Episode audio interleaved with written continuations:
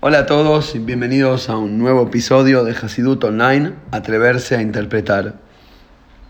El Sigur de hoy lo dedicamos en mérito de Nico y de Dani, eh, que los digo sin apellido porque sé que son humildes y después si no se me enojan, pero realmente agradezco a aquellos que, que continuamente aparecen para decir presente y ayudar a que este proyecto siga adelante. Em, el podcast de hoy lo grabamos en un día muy especial eh, para la comunidad hasídica de Chabad Dubavitch y en realidad para todo el judaísmo. No es secreto, lo dije varias veces, no es secreto que los conceptos que comparto aquí en este medio eh, son interpretaciones de Hasidut, es el título del, es el título del podcast. Lo que intento hacer es simplemente, como dijo, justo lo leí esta semana, interesante. Uno de los alumnos del Baal dijo, no me acuerdo quién era, pero él dijo, yo simplemente conecto mi conciencia con la conciencia de aquellos grandes maestros y después todo aquel que quiera escucharme lo ayudo a elevarse, a, a engancharse con esa idea, con esa conciencia también. Me sentí muy identificado con la idea. Y hoy es el día en que eh, el rebe anterior de Lubavitch falleció, hace 71, 72 años, y el día en que nuestro rebe, el, rebe de Lubavitch, tomó el liderazgo de la comunidad, y no es nada más un evento eh, comunitario, no es solamente un evento comunitario, sino, sino el día en que ese tzadik eh, eligió hacerse cargo del rebaño y de enseñarnos durante los siguientes 40 años, 42, enseñarnos, iluminarnos, guiarnos con, esta, con toda esta profundidad que en realidad nos quedaría infinitamente lejos si no fuera eh, por, su, por su entrega. La relación entre entre el líder del pueblo judío y, el pueblo que lo escucha y a través de sus enseñanzas eh, comprende y se conecta con Hashem, no es nueva. La Torah misma, la Biblia, arranca de esa manera con Moisés, después sigue con Yoshua y con todos los, con todos los sabios de la historia, eh, pero se renueva y toma una, una, perspectiva, una perspectiva interesante y quizás más profunda con el movimiento hasídico hace unos 250, 300 años, y, quiero dedicarme a analizar un dicho interesante de la Yom Yom. Para aquellos que no saben, el Yom Yom es como si fuera una agenda hasídica que la escribió el Rebe, el mismo Rebe de Lubavitch, antes de ser Rebe. Lo hizo como proyecto interesante, como viste, como compras una agenda que tiene un dicho eh, de inspiración abajo para cada día. Básicamente así, al final, después terminó tomando responsabilidades más complejas y profundas y no pudo seguirlo, lo hizo un año y medio, el segundo al final ni se publicó. Eh, pero básicamente no son simplemente aforismos cuchis, sino que tienen unas enseñanzas hasídicas profundas. Es casi como escribir un discurso hasídico en tres líneas, y la verdad que son eh, eh, impresionantes, y quedó como costumbre hasídica eh, de leerlo, ¿no? Día a día y, meditar a lo largo del día sobre esta enseñanza. Hay una Yom que llama mucho la atención y tiene que ver justo con esta relación entre Rebe Hasid, maestro, alumno, y dice lo siguiente. Em, a ver, lo quiero leer de adentro. Y dice así. Una vez, en una reunión hasídica en un Fabrengen, los primeros Hasidim, en el año 5544 a 47 aproximadamente, es decir, hace unos 230 años, 240 años, eh, se reunieron y charlaron lo siguiente. Eran Hasidim del primer Rebe, de Jabad, del autor del Tania, y dijeron lo siguiente. El Rebe quitó la soledad en una época, el rebe o el rabino o el sabio vivía solo y los alumnos estaban totalmente solitarios. El camino de Hasidut que fundó nuestro Rebe es el gran alcance y la gran novedad, el gran logro divino y espiritual por el cual el Rebe deja de estar solo y los Hasidim dejan de estar solos. Durante años me hizo ruido, me sonaba la campanita intelectual y emocionalmente con este Yom es del 22 de Iyar para quien lo quiere ver adentro. ¿Qué significa que el Rebe, que antes el rabino estaba solo y la gente estaba sola?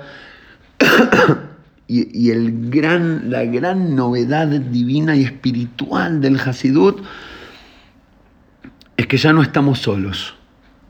¿A qué se refiere? Ah, empecemos del principio. ¿A qué soledad se refiere y cómo es que el Hasidut la soluciona? Vamos a empezar desde el principio. Antes de hablar de, de un rebe, de una persona espiritualmente muy elevada, hablemos de la gente como uno, ¿no? Del, el, judío común y corriente que anda caminando por Villa Crespo. Cuando uno elige en la vida dedicarse a buscar la verdad, especialmente si buscar la verdad tiene que ver con romper las estatuillas de las creencias estructuradas de la era, del momento, y más aún si tiene que ver con una búsqueda espiritual, con una búsqueda de sentido, sería casi como que te salís de la ruedita del hámster moderna de, de, de ganar más, comprar más, comer más, ir más al baño, dormir más, repetir 45 mil veces y después volver a la tierra. Y en ese momento como que te vas quedando solo. No es secreto. Cuanto uno más se eleva en la vida, más solo se queda. Es decir, si no leíste nada, lo más probable es que tengas mil amigos en Facebook o en la realidad. Si leíste 100 libros, así como agregás libros y sabiduría y conocimiento, te vas quedando con con menos compañeros para compartir, porque claramente hay menos gente que accedió a esa sabiduría y por lo tanto cuando ahora vos analizás la vida desde esta perspectiva, te quedas más solo, no es un secreto. La sociedad está construida como un triángulo, nos guste o no. Y a medida que te vas elevando, queda menos gente, es como subir una montaña, ¿no? Los que tienen más fuerza van llegando más arriba y cuanto más arriba llegás está buenísimo, pero más solo te quedas. Como decía un amigo, te quedas más solo que Adán en el Día de la Madre.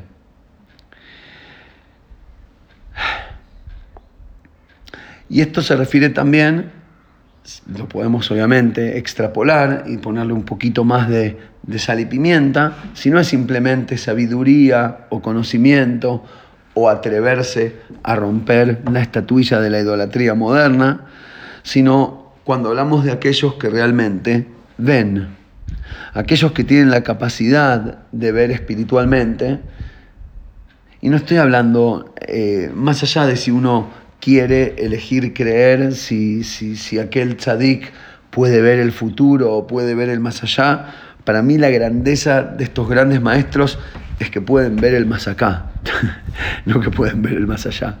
El más allá te lo cuenta cualquiera. La gracia es poder ver el más acá. La gracia es poder verle más sentido a la vida acá en el mundo físico. Y aquellos que ven, aquellos que, te, que andan con, una capacidad de, de, de, ¿cómo se dice?, de, tomografía computada espiritual, que caminan por la vida sacándole radiografía al sentido de las cuestiones, aquellos que buscamos eso nos sentimos iluminados y bendecidos por su, por su amistad o por sus ganas de compartir. Pero la verdad, la verdad es que es un camino de soledad. Ahora,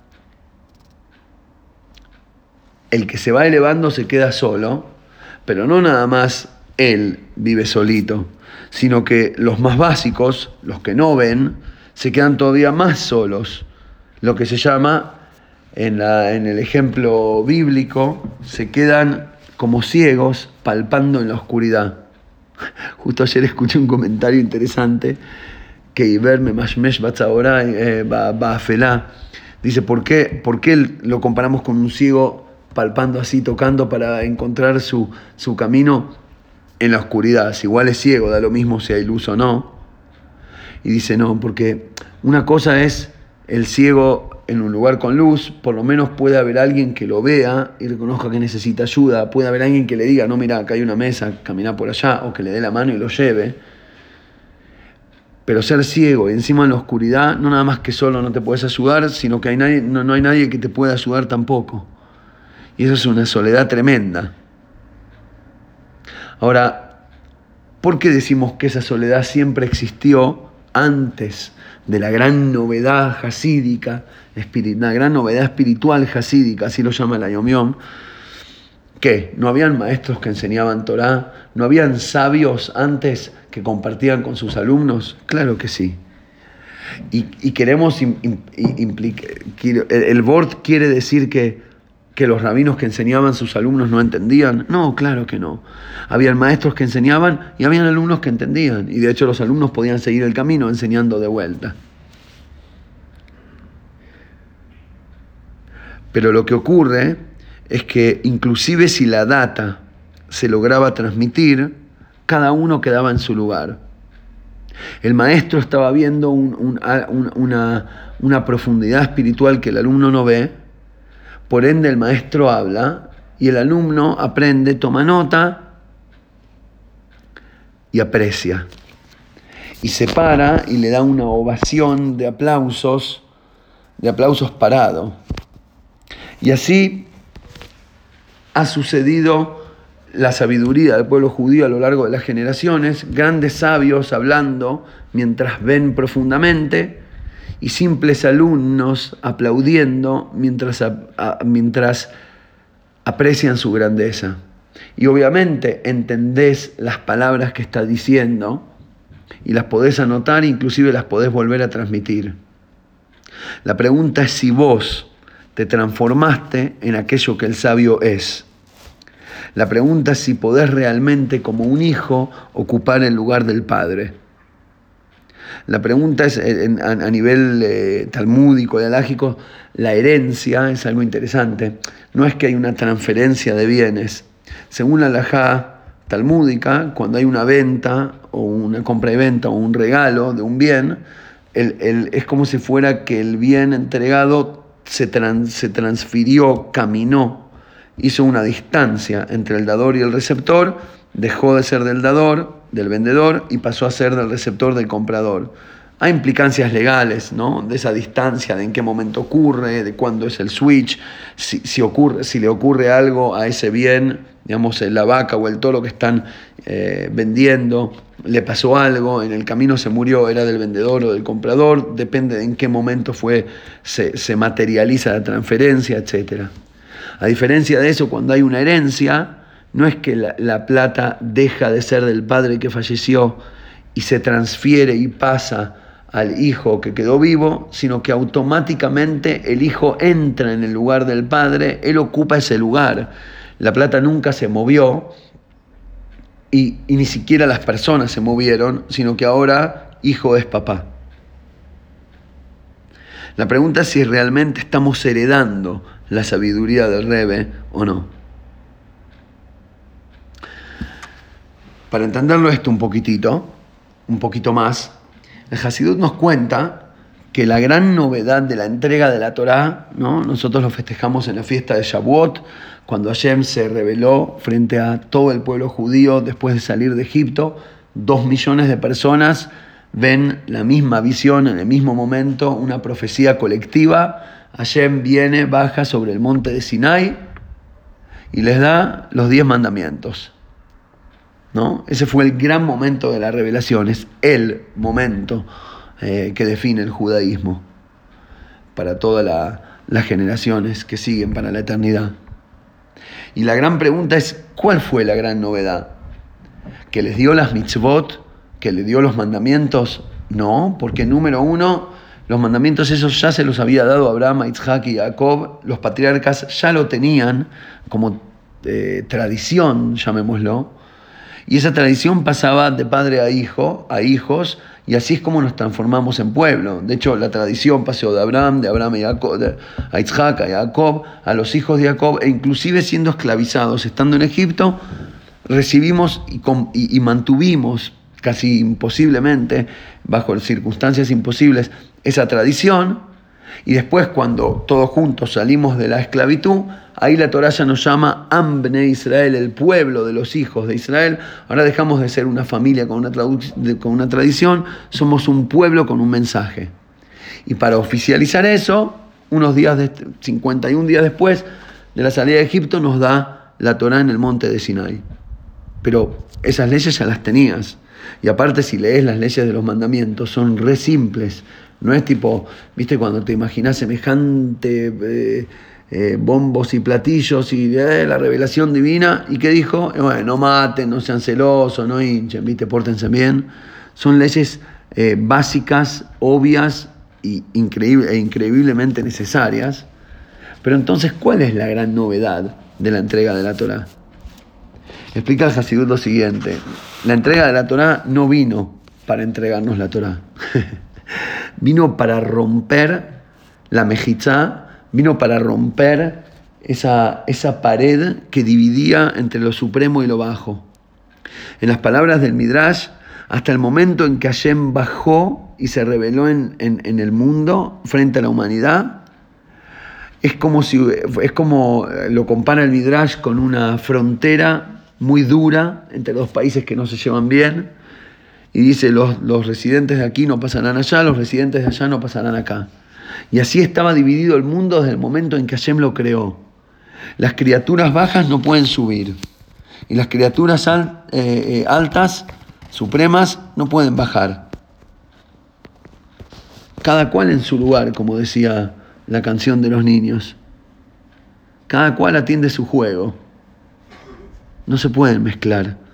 El que es material es material y está condenado a comer a sacar, a dormir, a repetir y a acabar.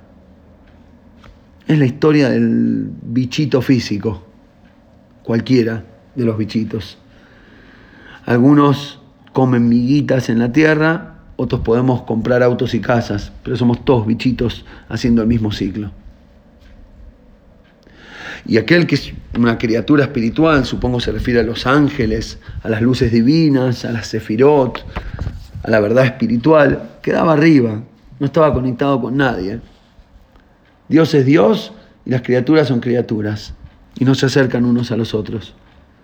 Vino la entrega de la Torá como un acto de revolución divina, para llamarlo de alguna manera, vino a revolucionar el formato y la estructura de la realidad misma, aquella realidad a donde las cosas, cada uno ocupa su lugar, dijo Hashem, bueno, ya no más, no more.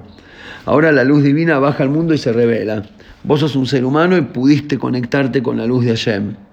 Yo soy Hashem y pude estar acá abajo pisando una montaña física. Y vos sos un bichito, pero si subís arriba de la montaña, podés conectarte conmigo también.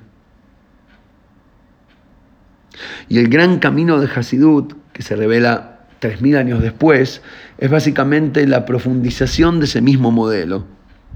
El Hasidut apunta y apuesta a cambiarte desde adentro. El Alterrebe no quiere iluminarte con una sabiduría para que digas, mira vos, me suscribo, me anoto a tu revista, me visto como tu Hasidim y ahora digo que pertenezco, tarán, tarán, soy Hasid. El gran hidush de lo que viene a ser el Rebe, la gran novedad de la, de, la influencia del Rebe es que ahora el Rebe no está más solo y el Hasid no está más solo. No hace falta elegir si querés ser un bicho físico o un ser espiritual, o bueno, que te elijan de arriba lo que te toca en muchos casos. A partir de ahora, el Rebe bajó a estar con la gente, a traducirlo, a explicarlo, a interpretarlo, a dejarte saborear aquello que estaba originalmente guardado para los más capos, para los visionarios. De repente te la regaló. De repente vino el Rebe y nos dio, como siempre digo, sus anteojos y ahora me los pongo y puedo ver el mundo de manera diferente. La idea no es que te pares frente a la imagen de la gran sabiduría y aplaudas bien fuerte. La idea es llenarte de da'at, como hablábamos la semana pasada, de enriquecerte a vos. Como dicen los sabios, en ashir el abedat, en ani el abedat. No hay riqueza sino en la conciencia, no hay pobreza sino en la conciencia. Que la traducción literal es con respecto a la riqueza material, ¿no? ¿Con cuánta plata te consideras rico?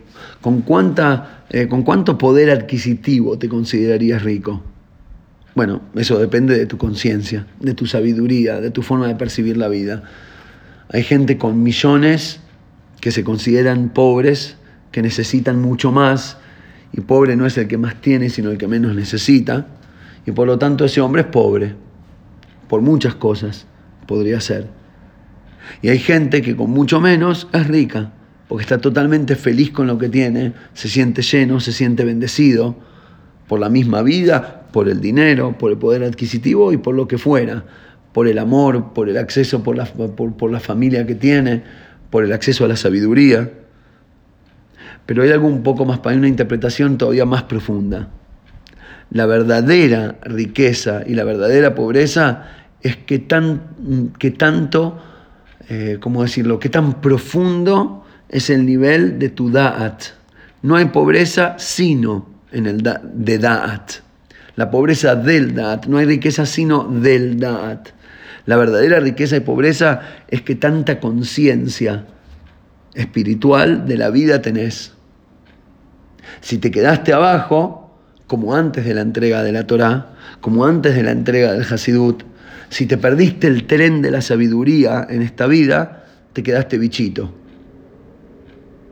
Y si te quedaste bichito, te quedaste abajo. Y ahí sos pobre. Pero es una pobreza elegida.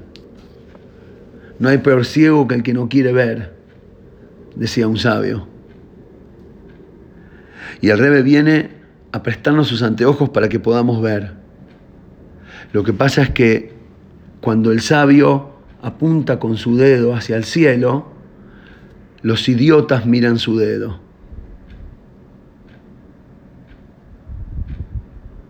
Y hay tantos que están aplaudiendo al dedo que ya da un poquito, ya empalaga. Dejemos de mirar el dedo del sabio y empecemos a mirar hacia donde el sabio está apuntando. Y de eso se trata, atreverse a interpretar tratar de llenarnos de riqueza jasídica por dentro.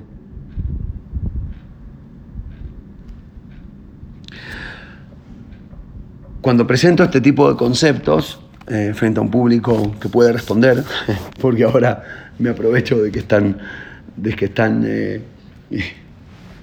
de, que, de que no están presentes, digamos, igual después me mandan los mensajes. Alguien esta semana me dijo, yo no te mando mucho feedback porque igual sé que, que vos lees nuestros pensamientos. Eso es mulería, no vale. Hay que mandar el feedback.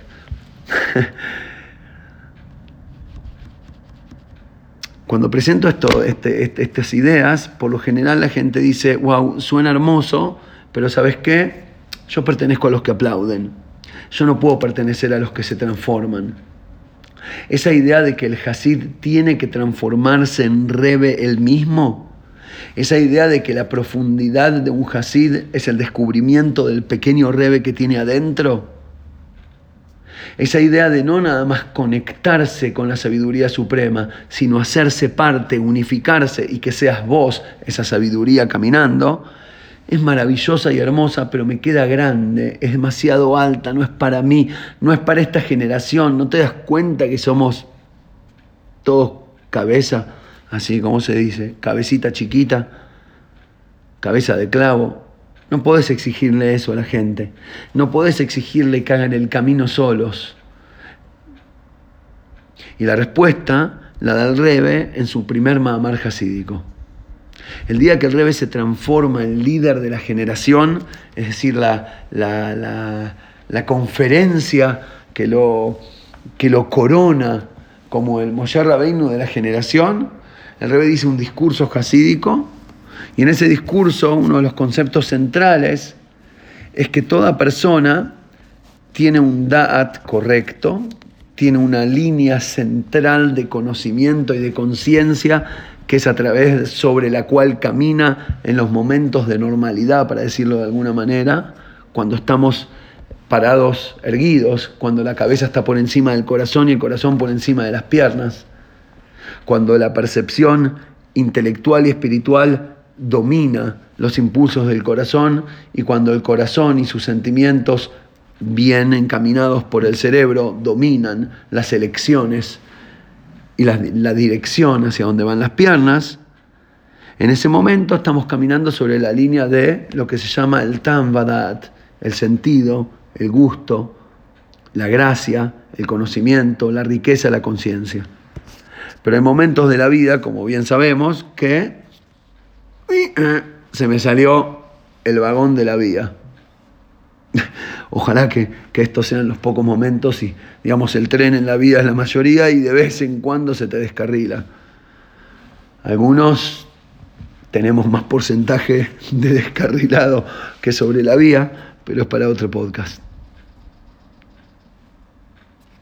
Ese momento de descarrilado, ese momento que se te sale la cadena, si se me habrá salido la cadena en la infancia.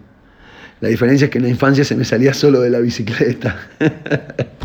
Ahora se me sale de todos lados la cadena. Se llama Stut. La salida de cadena se llama. Y, em, eh, tiene una palabra estupidez, pero hay una palabra mejor, como folly, se dice en inglés, como necedad, puede ser la palabra, un momento de necedad, se transformó en necio por un momento, te agarró como un, los sabios lo llaman ruach shtut, como un aire, un espíritu de pavada, viste cuando decís, no puedo creer, ¿qué hice? ¿Cuándo, cómo, cómo, es que hice eso? Y bueno, no, no tenés ni conciencia, porque por un momento un, un viento de necedad se apoderó de tu cabeza y te llevó a hacer algo que después te arrepentiste. ¿Cuántas veces dijimos una palabra de más por un, por un viento de necedad que te, cargó, que te cargó y te llevó como si fuera un huracán? En el momento que se te sale el tren de las vías, estás actuando como necio porque hay un espíritu impuro de necedad que te llevó. Y ahí está donde están la mayoría de los problemas de nuestra vida. ¿Qué hacemos con, qué hacemos con el necio? por Dios. Viene el rebe y dice, ¿sabes para qué Hashem te dio esa necedad? No para que te golpees el pecho de culpa, ni tampoco para que lo escondas bajo la alfombra y aprendas a parecer perfectito frente a los ojos de la sociedad. Hashem te dio esa necedad para que la transformes, porque cuando te atreves a mirar al necio a la cara, y a usar su potencia y darte cuenta que Hashem, antes de usar su potencia, darte cuenta que Hashem te lo dio por una razón, darte cuenta que la necedad no es una equivocación de la naturaleza, sino una oportunidad que Hashem te está presentando al regalarte un potencial, que si aprendes a, a, a hacerte cargo y responsable de aquella necedad y después de transformarla, tiene un potencial mucho mayor que la sabiduría. Ustedes los necios tienen mucha suerte, nos dicen los sabios. O mejor dicho, dentro de, nosotros mismos, el sabio que tenemos adentro mira los ojos al necio y le dice, deja de escaparte o de esconderte o de pelearme. Dame la mano y vamos a laburar juntos, porque el potencial que tenés es impresionante. Para tratar de dar un ejemplo más práctico, leí justo una historia que vino, la, gente de la comunidad de Rabinahum de Chernóbil. Rabinahum de Chernóbil era uno de los grandes alumnos del Baal Shem Tov, de Chernóbil, si no me equivoco, era uno de los grandes alumnos del Baal Shem. Y alguien vino, alguien, un grupo de gente vino a quejarse en su comunidad, una comunidad de Hasidim, gente ortodoxa, tzadikim, y les vienen a comentar de un grupo de gente que están, ¡oh, qué mal que están aquellos! Le dicen al rabino. Deberíamos quizás castigarlos, excomulgarlos de la comunidad. Tendríamos que hacer algo al respecto, rabino. Sí, ¿qué pasa? No entiendo. Y vio a este grupo de gente que se juntan a la noche a jugar a las cartas. Y apuestan y hacen esas cosas de goy que según la Torah está prohibido. ¿no? Los sabios prohíben eh, jugar juegos de azar apostando. Y dice, y esta gente se queda hasta la noche, en un lugar oscuro, y juegan y apuestan y, toman y se quedan toda la noche en, ese estado bajo y pobre. Y la verdad afecta a, nuestra, a la pureza de nuestra comunidad y deberíamos, no sé, buscar una manera de castigarlo.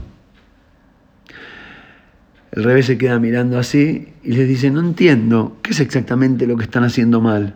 Es maravilloso lo que están haciendo. Están desarrollando sus capacidades internas. Están ejercitando la habilidad del alma de quedarse despierto hasta tarde, apasionado por algo, sin prestar atención al cansancio del cuerpo, sin dejarse eh, perseguir por, las responsabilidades y por el peso de la carga del día a día que uno tiene son capaces de actuar, de, pensar y de decidir con poca luz en la mitad de la noche, más allá de su cansancio y de muchas otras cosas. Esas son todas habilidades divinas, llenas de luz, del alma.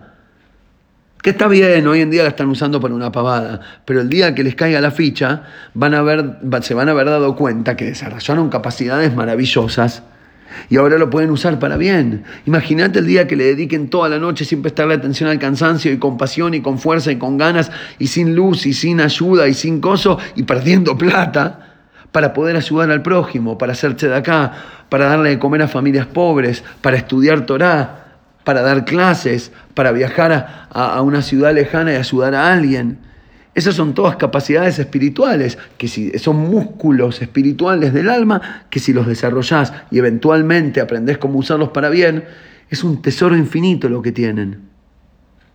Ahí tenés al sabio apreciando la necedad del necio.